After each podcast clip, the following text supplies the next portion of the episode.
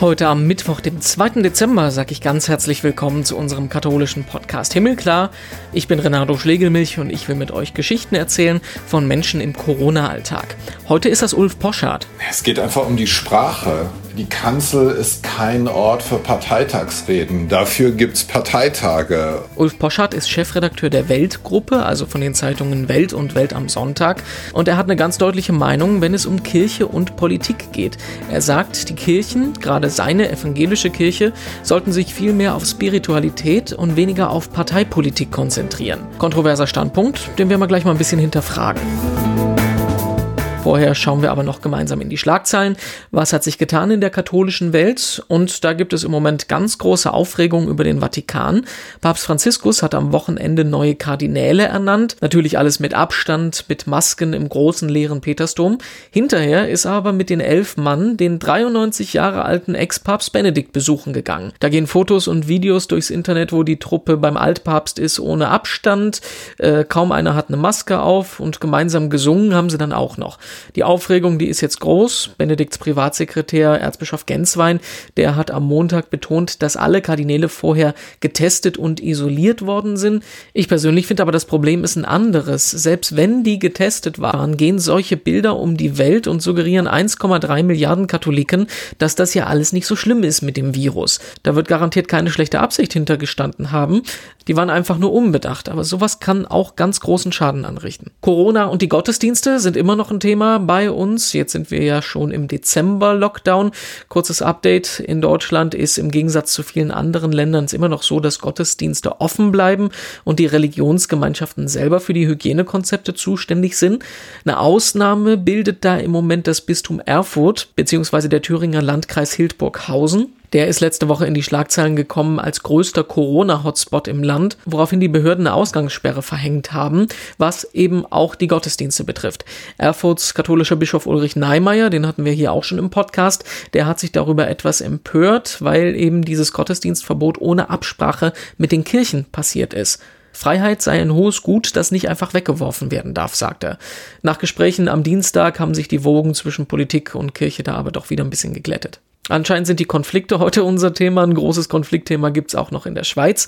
Im Bistum Chur in der Schweiz, da haben wir ja letzte Woche schon drüber gesprochen, dass dort ganz spontan eine Bischofswahl angesetzt worden ist. Und um die gibt's jetzt auch hinterher noch großes Drama, weil dabei nämlich kein Ergebnis rausgekommen ist. Das Domkapitel hat drei Namen für einen möglichen Bischof aus Rom bekommen, fand aber keinen der drei akzeptabel und hat die Entscheidung dann eben weggelassen und das Ganze nach Rom zurückgegeben. Über die Hintergründe, da gibt's jetzt ganz große Spekulationen. Die einen machen den Kura Generalvikar dafür verantwortlich und sehen den als Strippenzieher, der manipuliert hat. Die anderen sagen, der Vatikan hat bewusst unwählbare Kandidaten nach Kur geschickt. Ende der Woche ist dann auch noch das geheime Protokoll der Sitzung öffentlich geworden. Googelt das mal, schaut das euch mal an. Das zeigt, dass es da ziemlich hoch herging. Und wenn das ein Krimi wäre, würde das eigentlich schon ein gutes Drehbuch machen freue mich, dass wir im Podcast heute mit Berlin verbunden sind, mit Ulf Poschert, Journalist, Chefredakteur der Weltgruppe. Schönen guten Tag, grüß Gott. Guten Tag. Bevor wir jetzt äh, in unser großes Thema Corona, Kirche, Gesellschaft einsteigen, in welcher Situation erwische ich Sie gerade? Es ist wahrscheinlich gerade stressige Zeit bei Ihnen, ne? Ja und nein. Also wir haben, äh, ich glaube, diese Corona-Situation, die uns alle ja gleichermaßen vor großen Herausforderungen äh, stellt, äh, die führt dazu, dass es ganz viel Informationsbedürfnis gibt. Und hm. äh, dem kommen wir sehr gerne nach. Wir haben unglaubliche Reichweiten und viele neue Abonnenten. Und insofern ist es inspirierend zu sehen, dass der Journalismus da auch eine hohe Verantwortung wahrnehmen darf, dass es mitunter stressig ist und bis an die Grenzen der Belastungsfähigkeit geht. Ähm, Stichwort Corona-Gipfel äh, und äh, dann auch noch äh, amerikanische Wahlen und so weiter. Also es ist schon ein sehr dichtes und auch sehr forderndes Jahr. Aber äh, wenn man gerne Journalist ist, dann macht man das sehr gerne. Auf die Corona-Regeln werden wir wahrscheinlich auch gleich noch zu sprechen kommen. Äh, Sie sind ähm, meinungsstarker Journalist. Sie sind eine Stimme im äh, gesellschaftlichen Dialog, zum Beispiel über Ihren Twitter-Kanal. Wir erinnern uns dran vor drei Jahren an die Diskussion, die Sie mit angestoßen haben. Ich will will im Weihnachtsgottesdienst eine Predigt hören und äh, keine Parteitagsrede. Ähm, ich will ein bisschen den Kontext erstmal verstehen. Also Sie sind äh, christlich geprägt. Ihr Vater war Methodistenprediger. Ich glaube, Sie haben auch Ihren Zivildienst in der äh, Gemeinde gemacht. Sie haben, was ich ganz überraschend fand, bei den Jesuiten studiert in München. Dieser ganze Kontext, dieses christlich, diese christliche Prägung, was spielt das für eine Rolle für Sie? Ja, ich glaube, das ist der Ort, also Herkunft ist Zukunft. Ne? Also ich glaube, dass man ganz stark geprägt ist und ich bin sehr stark geprägt worden durch diese Erziehung. Und das war auch immer etwas, was mich äh, sehr inspiriert hat. Und äh, ich glaube, ähm, um die Gegenwart zu verstehen, ist es wichtig, aber auch ganz besonders, äh, wenn man aus einem ähm, freikirchlich-protestantischen Elternhaus kommt. Äh, meine Mutter ist aus Dänemark, da kommt der nordische Protestantismus noch dazu, der ist ja auch ganz speziell. Und äh, dann hat man da natürlich, glaube ich, ein gutes äh, Verständnis, wie auch ähm, die lebensweltlich-kulturellen Implikationen des Protestantismus eigentlich ähm, dieses Gegenwartsdeutschland prägen. Und für mich waren die Jesuiten so eine Art äh, katholisches Gegengift und die haben mich schon intellektuell äh, sehr beeindruckt und bleiben auch für mich eigentlich, wenn es um christliche Intellektualität geht, die wirklich entscheidende Größe. Aber wenn ich mir Ihre Kritik so ansehe, dann geht die ja eher, also dann würden Sie quasi sagen, ähm, mehr Theologie, mehr Nachdenken und weniger Politik, Schrägstrich Parteipolitik in den Kirchen. Ist das richtig? Absolut. Also finde ich ein, oh Gott, das ist einfach so bitter. Es ist eigentlich im Grunde genommen die, ähm, dieser säkularisierte Protestantismus, den wir ja insbesondere auch äh, ähm, nach der Wiedervereinigung äh, so kennengelernt haben in einer atheistisch-kommunistisch geprägten äh, ähm, DDR-Gesellschaft, das ist jetzt eigentlich der tonangebende ähm, Sound im, im, im Protestantismus selbst geworden. Und das ist so miteinander äh, bis zur Unkenntlichkeit verschmolzen. Und mir geht's ja so um, um verschiedene Sprachebenen und Sprachspiele. Und das war ja auch das, was ich bei dieser Predigt, die an sich ja hervorragend war, aber da wurde alles versaut nach klugen Reflexionen ähm, am, am Weihnachtsabend in so einer Christfesper, in so einer wirklich schönen Stimmung, dann einfach so das, was ich als Journalist äh, die 360 Tage vorher, Tag ein, Tag aus, so als äh, Talkshow oder Parteitagsreden gehört habe, dann in so einer Predigt finden, das ist schwierig. Und man muss ja nur mal gucken, wenn man sich äh, protestantische Bischöfe anhört, wenn die über die Welt reden äh, oder einen evangelischen Kirchentag so anguckt. Das ist ja von einem grünen Parteitag ähm, nur noch in, in, in kleinen Dosen zu unterscheiden. Mich würde mal interessieren, das Spannungsfeld, weil das Gegenargument, was dann ja immer kommt, ist, äh, Kirche muss natürlich politisch sein, denn politisch sein gehört zum Evangelium, Schöpfungsbewahrung und so weiter und so weiter. Also wo ist da für Sie der Unterschied? Wo hört das richtige, gegebene politische Engagement der Kirchen auf und wo geht's los mit dem, was sie stört, mit der Parteipolitik? Es geht einfach um die Sprache die Kanzel ist kein Ort für Parteitagsreden. Dafür gibt's Parteitage. Und der Evangelische Kirchentag ist kein Grünen Parteitag. Dafür gibt's den Grünen Parteitag. Sondern man muss eigentlich davor dringen, also darauf hinwirken, dass es zumindest ansatzweise versucht wird, diese beiden äh, Dinge so auseinanderhalten zu können, dass auch derjenige, der ähm, politisch dissident ist für ähm, diese Art von Protestantismus, dass er sich als jemand, der sagt, ich will meinen Glauben leben und ich will eine Spiritualität leben und ich komme in die Kirche, um sozusagen mit der Kantorei äh, das äh, christliche Liedgut mhm. äh, zu hören, miteinander zu beten, nachzudenken, äh, über Bibelstellen nochmal nachzudenken, aus der Geschichte des Christentums was zu erfahren. Also es gibt ja äh, hunderte von verschiedenen Arten, eine Predigt und eine Liturgie auszuleben. Und äh, meines Erachtens äh, steht da nicht drin, du musst äh, einen Leitartikel ähm, aus der Zeit reproduzieren. Mhm. Wie stehen Sie dann zum Beispiel zu sowas wie äh, dem Bündnis United for Rescue, also diesem ähm, Rettungsschiff, was die EKD aufs Mittelmeer geschickt hat, was ja auch mit über großes Engagement der Grünen entstanden ist, ne?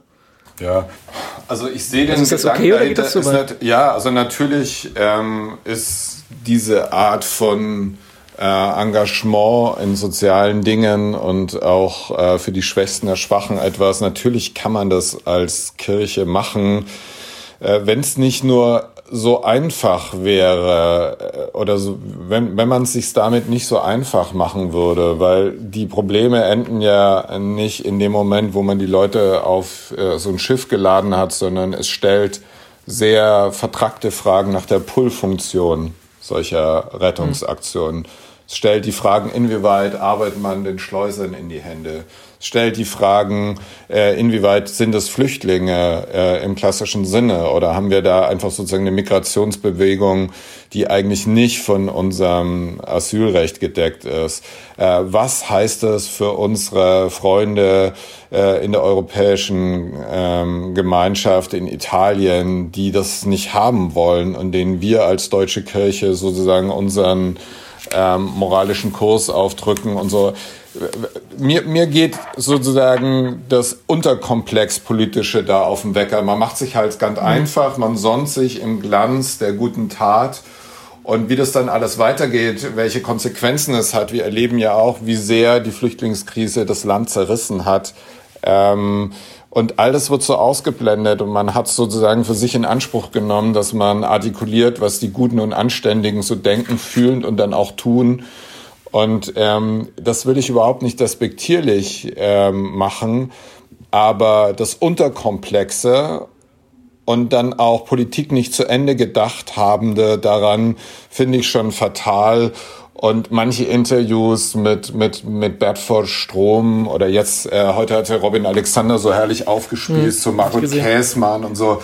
Das ist einfach nur noch schwer an Kitsch zu übertreffen. Und da fühle ich mich äh, sozusagen als mündiger, äh, christlich geprägter Bürger einfach äh, sozusagen nicht ernst genommen. Das ist sozusagen auch so ein anti-aufklärerischer Sentimentalismus und so eine Selbstrührung und so eine Selbsterhöhung und auch so, was ja folgt auch aus dieser ähm, moralischen Überheblichkeit natürlich auch so eine ähm, Hierarchie äh, abwertend auf alle zu gucken, die die Dinge vielleicht anders sehen. Und ich glaube, ähm, da muss die evangelische Kirche, die EKD, sich überlegen, äh, ob sie auf diesem Kurs weitermachen will. Ich meine, es gibt ja massenweise Austritte, die Finanzkraft schwindet. Also ähm, es ist ja allen klar, dass es so irgendwie nicht weitergehen kann. Ne? Aber ich sehe noch nicht so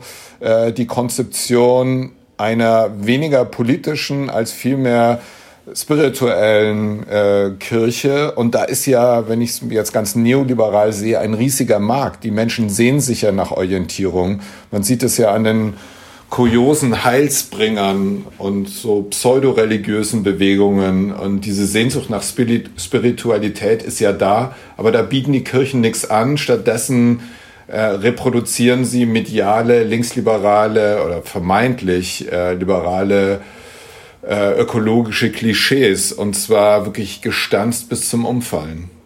Lassen Sie uns das mal ein bisschen auf unsere aktuelle Situation rüberschieben, runterbrechen. Also würden Sie sagen, auch in Corona mit allem, was jetzt die letzten Monate passiert ist, das muss ich ja nicht auflisten, dass die Kirche da, die Kirchen da einen guten Job gemacht haben? Oder sagen Sie da auch, da fehlt dann die Orientierung, die den Leuten gegeben wird? Also ich kann das nur ähm, als wirklich als Zaungast ähm, registrieren. Ich glaube, ähm, das gab Gemeinden, die da was Großartiges gemacht haben, zum Beispiel da in dem Teil Berlins. Äh, ähm, hat äh, Pastor Reiche fantastisch den Garten vor der Kirche zu dem neuen Kirchenraum gemacht und äh, hat sonntags, äh, es war ja ein sehr sonniger und warmer Frühjahr und auch Sommer und hat gewissermaßen die Kirche nach draußen verlegt und äh, hat damit auch die Kirche zurückgebracht in den offenen Raum der Stadt. Äh, das fand ich extrem beeindruckend, äh, wie Pastor Reiche überhaupt ein großartiger Pastor ist, auch äh, in der Seelsorge und sich um ganz viele Menschen in dieser schwierigen Zeit auch gekümmert hat, was ich gehört habe. Aber ähm, wir hatten auch ein Interview mit der ehemaligen Ministerpräsidentin von Thüringen, ähm, Christine Lieberknecht und die hat den Kirchen in der Corona-Krise schwere Versäumnisse gemacht und äh, ähm, hat, ähm, hat beklagt, dass man in der Corona-Zeit Hunderttausende Menschen allein gelassen hat, Kranke, Einsame, Alte, Sterbende. Und ähm, das kann ich jetzt so nicht bestätigen, aber sie ist ja wirklich eine sehr, sehr kluge Frau sie war auch so ein bisschen entsetzt darüber, dass die Kirche sich bei allen gesellschaftlichen politischen Auseinandersetzungen immer zu Wort meldet, aber in der Corona-Krise am Anfang dazu vor allem geschwiegen hat. Und das fand sie äh, sehr, sehr bedauerlich. Lassen Sie uns mal noch auf Weihnachten, Weihnachtsgottesdienste, aber auch die jetzt Zusammenkünfte, auf die wir ja verzichten sollen, bis dahin gucken. Ähm, würden Sie sich da eine Äußerung der Kirchen zu wünschen oder, oder denken Sie, das ist im Moment die richtige Richtung? Das geht ja auch ein bisschen in Richtung dieses Robin Alexander-Textes, den Sie gerade angesprochen haben. Ja, also ich glaube, diese Verantwortungsfrage muss man sich stellen. Also ähm, ich finde, man, man muss halt sehen, fällt den Kirchen was ein. Ich glaube, das Bedürfnis in einer zunehmend säkularen Welt ist natürlich, dass man, äh, wenn man einmal im Jahr nur noch äh, in die Kirche geht, dann ist es in der Regel der äh, der Gottesdienstbesuch am Heiligen Abend. Und wenn man den jetzt wegen Corona auch noch verlieren würde, glaube ich, äh, würde vielen Menschen sozusagen der letzte Anker in einer gelebten ähm, christlichen Biografie fehlen. Und insofern müsste man mal sehen, welche Kirchen sich da was einfallen lassen, ob die noch mehr Gottesdienste machen, ob die Hygienekonzepte entwickeln, äh, ob sie sich ähm, Zoom ähm, Predigten ausdenken. Ich habe keine Ahnung. Ich glaube nur, ähm, dass die Kirchen das als eine Herausforderung verstehen müssen. Und ähm, da sehe ich noch nicht so viel Aktivitäten, aber vielleicht muss ich da genauer hinsehen. Ich lasse mich gerne vom Gegenteil überzeugen. Dann bekommen Sie von mir noch die Abschlussfrage, die jetzt ein bisschen aus dem Blauen kommt, aber die jeder beantworten muss. In der aktuellen Lage, was, was bringt Ihnen persönlich Hoffnung? Dass der, äh, der Mensch mit Verstand begabt ist und dass uns das auszeichnet, dass wir so sind, wie wir sind als Menschen, nämlich in der Lage sind, innovativ und empathisch zu sein und äh, ähm, da würde ich immer so sagen, was meine Jesuitenprofessoren gesagt haben, dass das das eigentliche Wunder ist, was man sich äh, mit äh, Wissen, Neugier und Intellektualität alles ähm, konstruieren kann. Und ich bin sehr, sehr sicher, dass die Impfstoffe dazu führen werden, dass wir ein weniger äh, pathologisches Jahr erleben werden im nächsten Jahr. Ja, soweit unser Interview mit Ulf Poschardt. Herzlichen Dank an ihn und auch, dass er offen und ehrlich seinen Standpunkt dargelegt hat. Ich vermute mal, ihr werdet da nicht allem so wirklich zustimmen. Wir können aber darüber weiter diskutieren. Benutzt einfach unseren Hashtag Himmelklar, dann können wir über das Thema weiter reden. Ihr findet ansonsten online auch mehr von uns auf himmelklar.de, auf domradio.de und katholisch.de gibt es alle unsere Interviews zum Nachlesen als Texte. Auf den Social Media Plattformen gibt es uns auch zu finden. Mich gibt es überall als Renato. Joachim. Und im Podcast ist nächste Woche dann Katharina Geiger hier wieder da. Und dann mit ZDF-Moderatorin Dunja Hayali. Das wird auch ein spannendes Gespräch. Ich bin Renato Schlegelmilch. Ich sage bis dahin danke fürs Zuhören, eine gute Woche und auf bald.